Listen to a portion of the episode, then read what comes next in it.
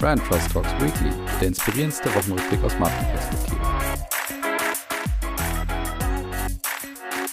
So, liebe Hörerinnen und Hörer, willkommen zurück zu Brand Trust Talks Weekly. Wir sind in der KW 24 und ihr seid zurück bei eurem Lieblingswochenrückblick aus Marketing und Markenperspektive.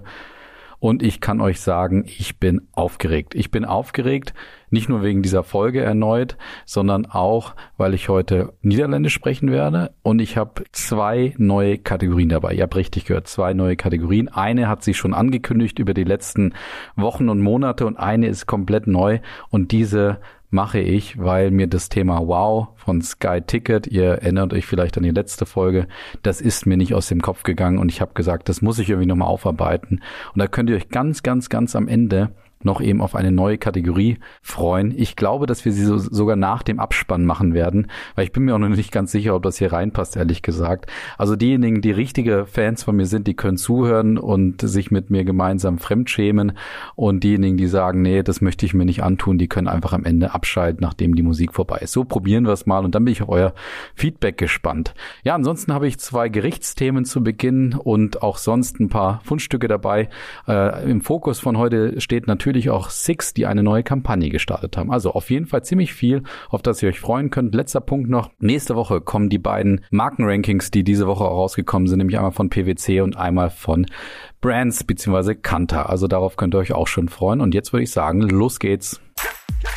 Wir beginnen mit der ersten neuen Kategorie. Die Smalltalk News der Woche. Und das ist ein Thema, da möchte ich mich wirklich nicht drüber lustig machen, weil ich weiß ja nie, wie das am Ende hier endet. Die WHO hat nämlich nächste Woche auch ein echtes Krisenmeeting und zwar geht es um die Affenpocken, die aktuell noch so genannt werden.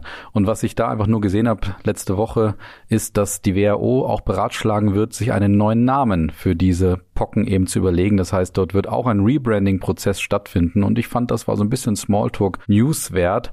Und ich bin schon sehr gespannt darauf, wie der neue Name denn lauten wird. Und ich hoffe, dass sie nicht Sky Ticket fragen werden. Oh Gott, das Thema geht mir einfach nicht aus dem Kopf in dem Sinne. Und ich habe schon einen ersten Namensvorschlag gesehen. Da wurden einfach sechs Konsonanten aneinander gereiht. Das war auf jeden Fall keine gute Idee. Ich bin sehr gespannt, ob da ein Kreativprozess stattfinden wird oder das Ganze sehr wissenschaftlich ablaufen wird.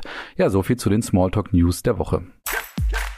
Und jetzt beginnen wir mit den Themen der Woche. Die Marketing-Themen der Woche. Und da haben wir zuerst zwei aus den vier Unternehmen dabei, die sich ja auch GAFA nennen in unserer Wirtschaftsindustrie. Und wir beginnen mit Apple und zwar Apples Werbetracking. Die hatte ich vor zwei, drei Wochen schon mal hier zu Gast mit einem Fundstück, wo sie genau auf dieses Werbetracking oder ihr, ihre Funktion eben hingewiesen haben in einer Werbung, dass du bei Apple eben deine Daten viel besser unter Kontrolle hast als bei anderen Unternehmen und bei anderen Marken. Und das hat Apple definitiv einige Sympathien auch gebracht und vor allen Dingen die Werbeindustrie so richtig in Aufruhr gebracht, weil natürlich viele Unternehmen jetzt sich da fast diskriminiert fühlen und Angst haben um ihre Werbeeinnahmen, die man jetzt bei Apple eben mit einem Knopfdruck einfach mal verknappen kann.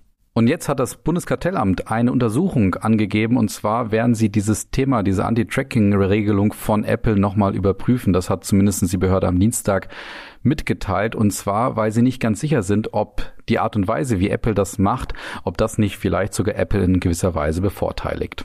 Apple selber hat sich dabei bereits geäußert und diese Vorwürfe zurückgewiesen und hat dabei eben geäußert, dass diese Regeln, die man dort bei dem ATT, also diesem Werbetracking hat, dass die für alle Entwickler und einschließlich auch Apple gelten. Das Bundeskartellamt hatte dann dazu auch gesagt, dass sie grundsätzlich das begrüßen würden, dass Apple sich so um die Daten kümmern würde, allerdings eben genau überprüft werden muss, ob das nicht zu einseitig stattfinden würde. In dem Sinne sind wir da auf jeden Fall gespannt. Ich bin ja großer Fan grundsätzlich von der Funktion und auch vor allen Dingen von der Positionierung und der Haltung dahinter. Deswegen fände ich es ehrlich gesagt relativ schade, wenn Apple dort jetzt irgendwelche Probleme rechtlicherseits bekommen würde. Aber wenn etwas natürlich nicht ganz rechtlich richtig sein sollte, dann sollten sie hier sanktioniert werden. Aber hoffentlich wird da die Haltung nicht mit beeinträchtigt. Und das zweite Thema ist vielleicht durchaus etwas größer und da sind wir bei Google. Und zwar sind die seit 2017 bereits in einer Sammelklage verwickelt. Und dort geht es darum, dass 15.000 Frauen, also Mitarbeiterinnen und Mitarbeiter, teilweise eben doch wahrscheinlich auch ehemalige Mitarbeiterinnen und Mitarbeiter von Google, eben Google in einer Sammelklage verklagt haben. Und zwar vor dem Hintergrund, dass Männer dort eben mehr verdienen würden als Frauen. Und das wäre Verstoß gegen kalifornisches Recht.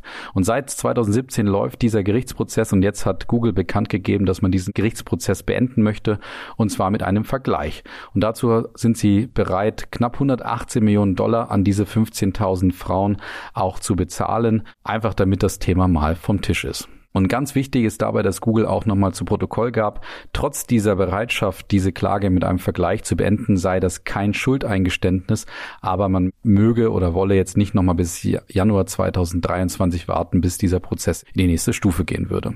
Ja, und damit zwei Gerichtsthemen auf jeden Fall von zwei von vier GAFA-Mitgliedern. Und wir gehen weiter zu Netflix, auch das kein kleines Unternehmen.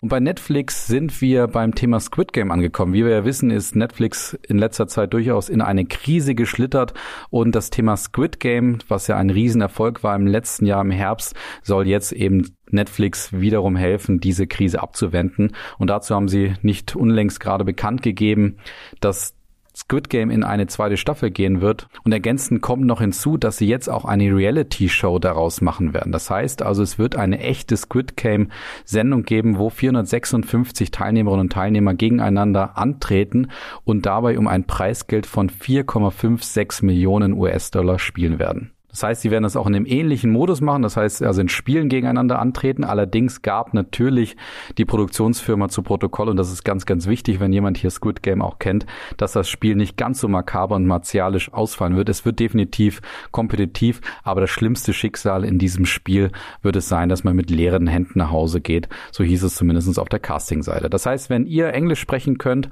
dann dürft ihr oder könnt ihr euch jetzt ab sofort für die Teilnahme online bewerben und wenn ihr wollt, bei Squid Game mitmachen und dann um 4,56 Millionen US-Dollar spielen. Und aus diesen Metropolen und den großen Marken der Welt nähern wir uns jetzt Lidl. Und da sind wir beim Thema Live-Shopping angekommen. Und da müssen wir doch ein bisschen wieder über Asien sprechen. Und zwar ist das Thema Live-Shopping vor allen Dingen in Asien gerade nach wie vor ein Riesenthema. Beispielsweise ist es so, dass es in China ein Marktvolumen von 300 Milliarden US-Dollar gibt, was dort umgesetzt wird. Zumindestens alleine bei Alibaba ist das der Fall. Und deswegen ist auch Live-Shopping nach wie vor bei uns ein Thema, mit dem viel experimentiert wird. Ich habe letztes Jahr mal über Chibo gesprochen, die so eine Live-Show gemacht haben oder so ein Live-Shopping-Erlebnis gemacht haben. Das ist eigentlich nichts anderes als das, was man von früher kennt, so mit Walter Freiwald und so weiter und einfach dieses Home-Shopping darstellt. Da gibt's ja ganze Sender nach wie vor bei uns, wo man dann den Nicer Dicer bestellen kann etc.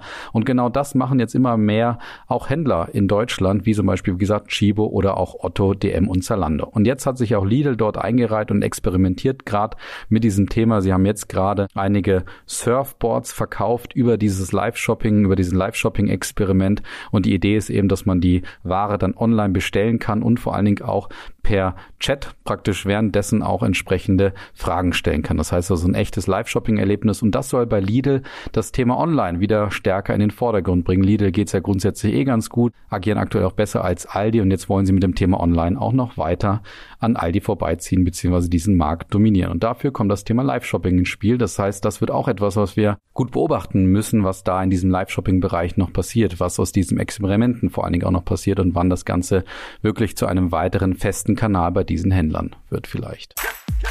Und damit kommen wir zum nächsten Thema und das ist Sixt und die kennen wir natürlich von den provokanten Kampagnenmotiven. Also daneben wird ja alles auf die Schippe genommen, was irgendwie Rang und Namen hat, von Angela Merkel, Xavier Naidu bis hin ja zu einer Guerilla-Aktion, die letzte, letztes Jahr vom Gazetteur ja gemacht wurde, wo ja sogar Trump, glaube ich, auf die Schippe genommen wurde und man das äh, fälschlicherweise sogar für eine Sixt-Kampagne hielt. Und bei Sixt ist etwas passiert in den letzten Jahren, dass die sich auch weiterentwickelt haben und zwar nicht mehr nur eine klassische Autovermietung sind, sondern inzwischen ein Mobilitätsdienstleister sind.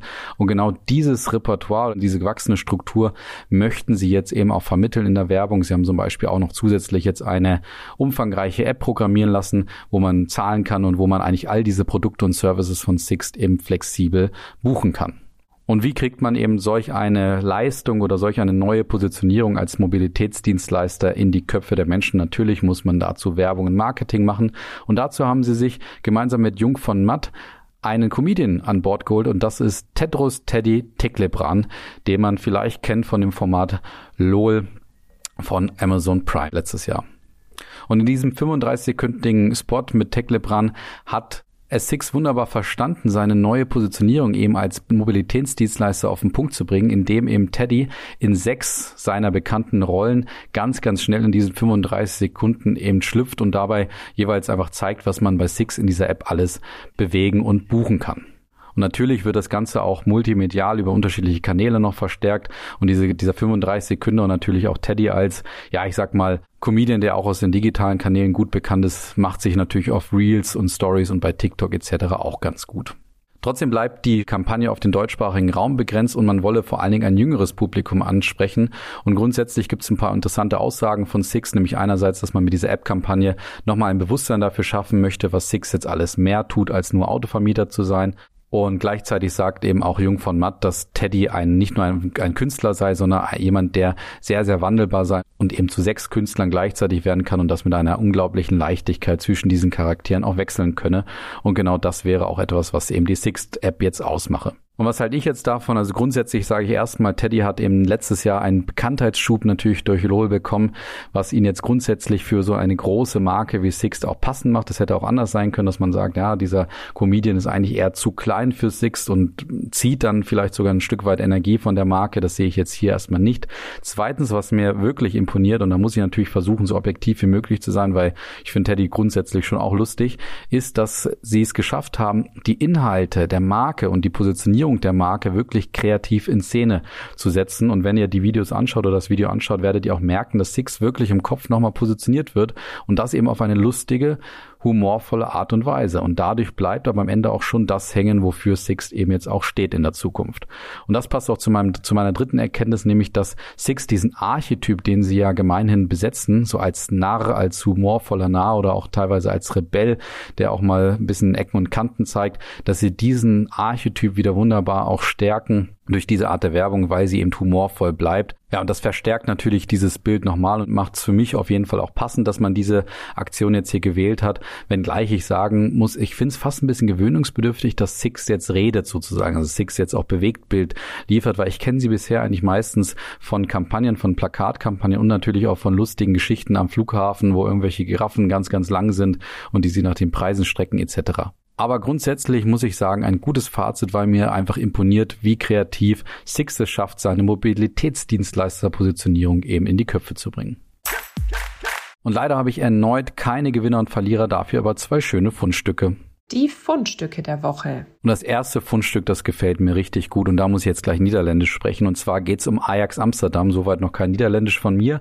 Aber Ajax Amsterdam hat etwas Bemerkenswertes erneut gemacht und die waren schon, ich weiß gar nicht, bestimmt vor eineinhalb Jahren oder wann auch immer mal hier zu Gast mit einem ähnlichen Fundstück. Und zwar folgt Ajax Amsterdam mit ihrem Fundstück einem Prinzip, was wir im Bereich des Employer Brandings auch sehr gerne kommunizieren, und zwar, dass der wichtigste Tag im Leben eines Mitarbeiters der letzte Tag ist, weil sich dort natürlich auch entscheidet, wie behält er denn eigentlich das Unternehmen auch im Kopf, empfiehlt das vielleicht mal weiter, kommt er, kommt er vielleicht mal wieder zurück und so weiter.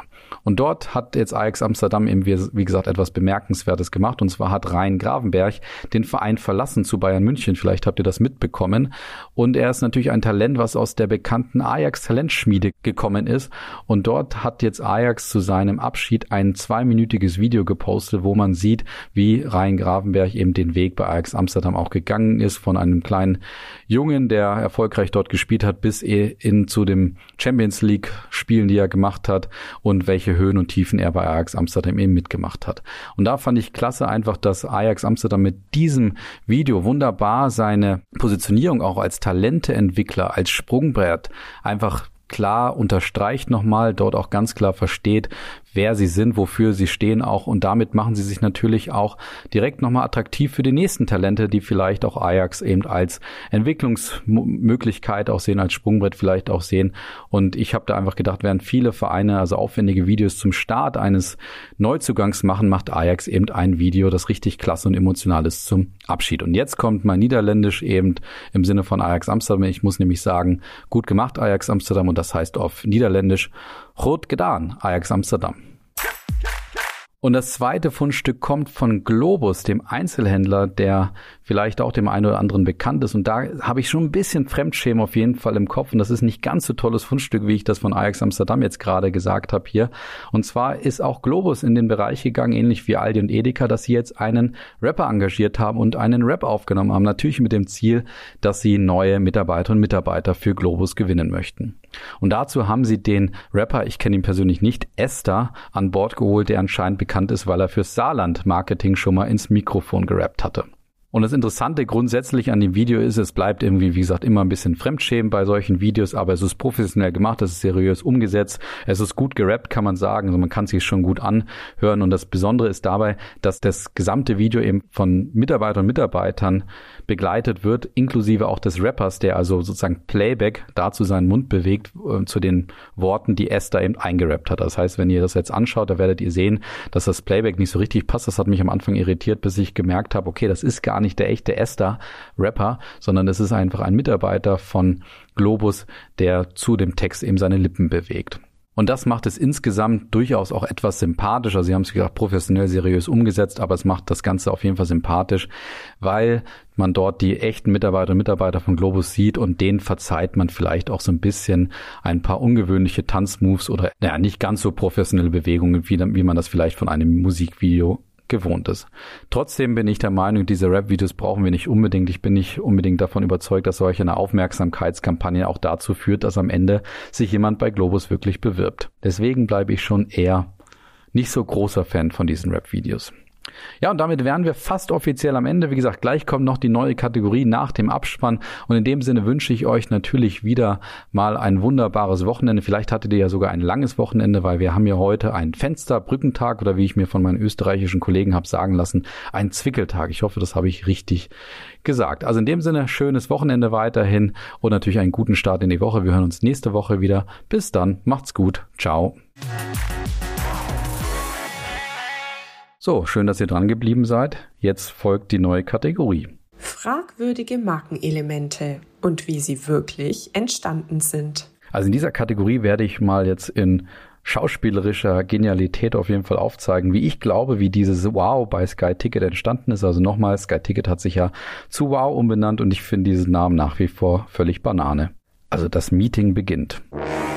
Leute, wir sind jetzt heute zusammengekommen. Wir müssen uns umbenennen. Sky Ticket, das passt einfach nicht mehr. Ich glaube, wir gewinnen keine weiteren Kunden dadurch, dass wir Sky Ticket heißen. Das passt einfach nicht mehr so dazu. Und ich habe ein paar Routen dazu vorbereitet. Ja, Moment, Moment, Moment. Ich, ich muss da mal kurz reingehen. Also ich bin, ich habe ich hab heute Morgen beim Duschen habe ich die Idee gehabt, wie wir uns in Zukunft benennen sollten.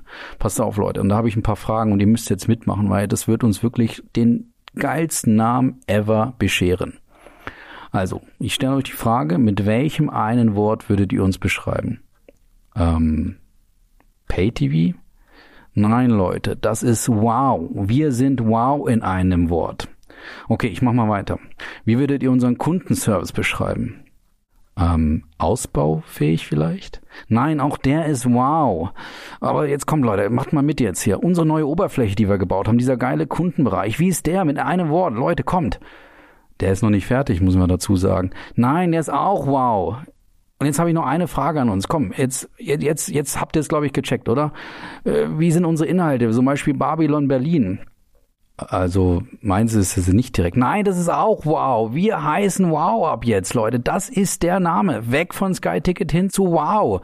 Da kann man geile Texte draus machen. Pay TV war noch nie so wow oder nie mehr wow. Wie cool ist das denn bitte? Hm, hab zwei Fragen dazu. Kann das nicht zum Bumerang werden, wenn wir dann mal nicht so, ähm, wie du sagst, wow, nein Leute, wir brauchen die richtige Einstellung. Wow, wow, wow, wow, wow, hurra. Das sind so Sprüche, die wir jetzt brauchen. Das, das, das funktioniert auf jeden Fall. Komm, wir sind wow. Haut euch auf die Brust und jetzt alle wow, wow, wow, wow, wow. Ja, okay, da können wir nochmal drüber nachdenken. Aber jetzt äh, ein anderer Punkt, der mir auch ein bisschen aufgestoßen ist. Macht das nicht Sinn, dass wir unsere Community vorbereiten auf unser Renaming und vielleicht mal eine Information raushauen und vielleicht auch ein schönes Datum raussuchen, wie zum Beispiel den ersten siebten, da startet ja zum Beispiel auch der Transfermarkt. Das passt vielleicht auch zu unserer Fußballposition. Nein, wir müssen sofort raus mit diesem, mit diesem Wort, mit diesem geilen Namen. Wow. Ansonsten nimmt uns vielleicht jemand anders hinweg. Also wir sind wow, Leute. Kommt, wir gehen jetzt essen und wir essen erstmal mal Wow-Momente in unserer Kantine. Ja, so viel dazu. Ich glaube, es ist genau so vorgefallen. In dem Sinne, schönes Wochenende. Bis dann. Ciao.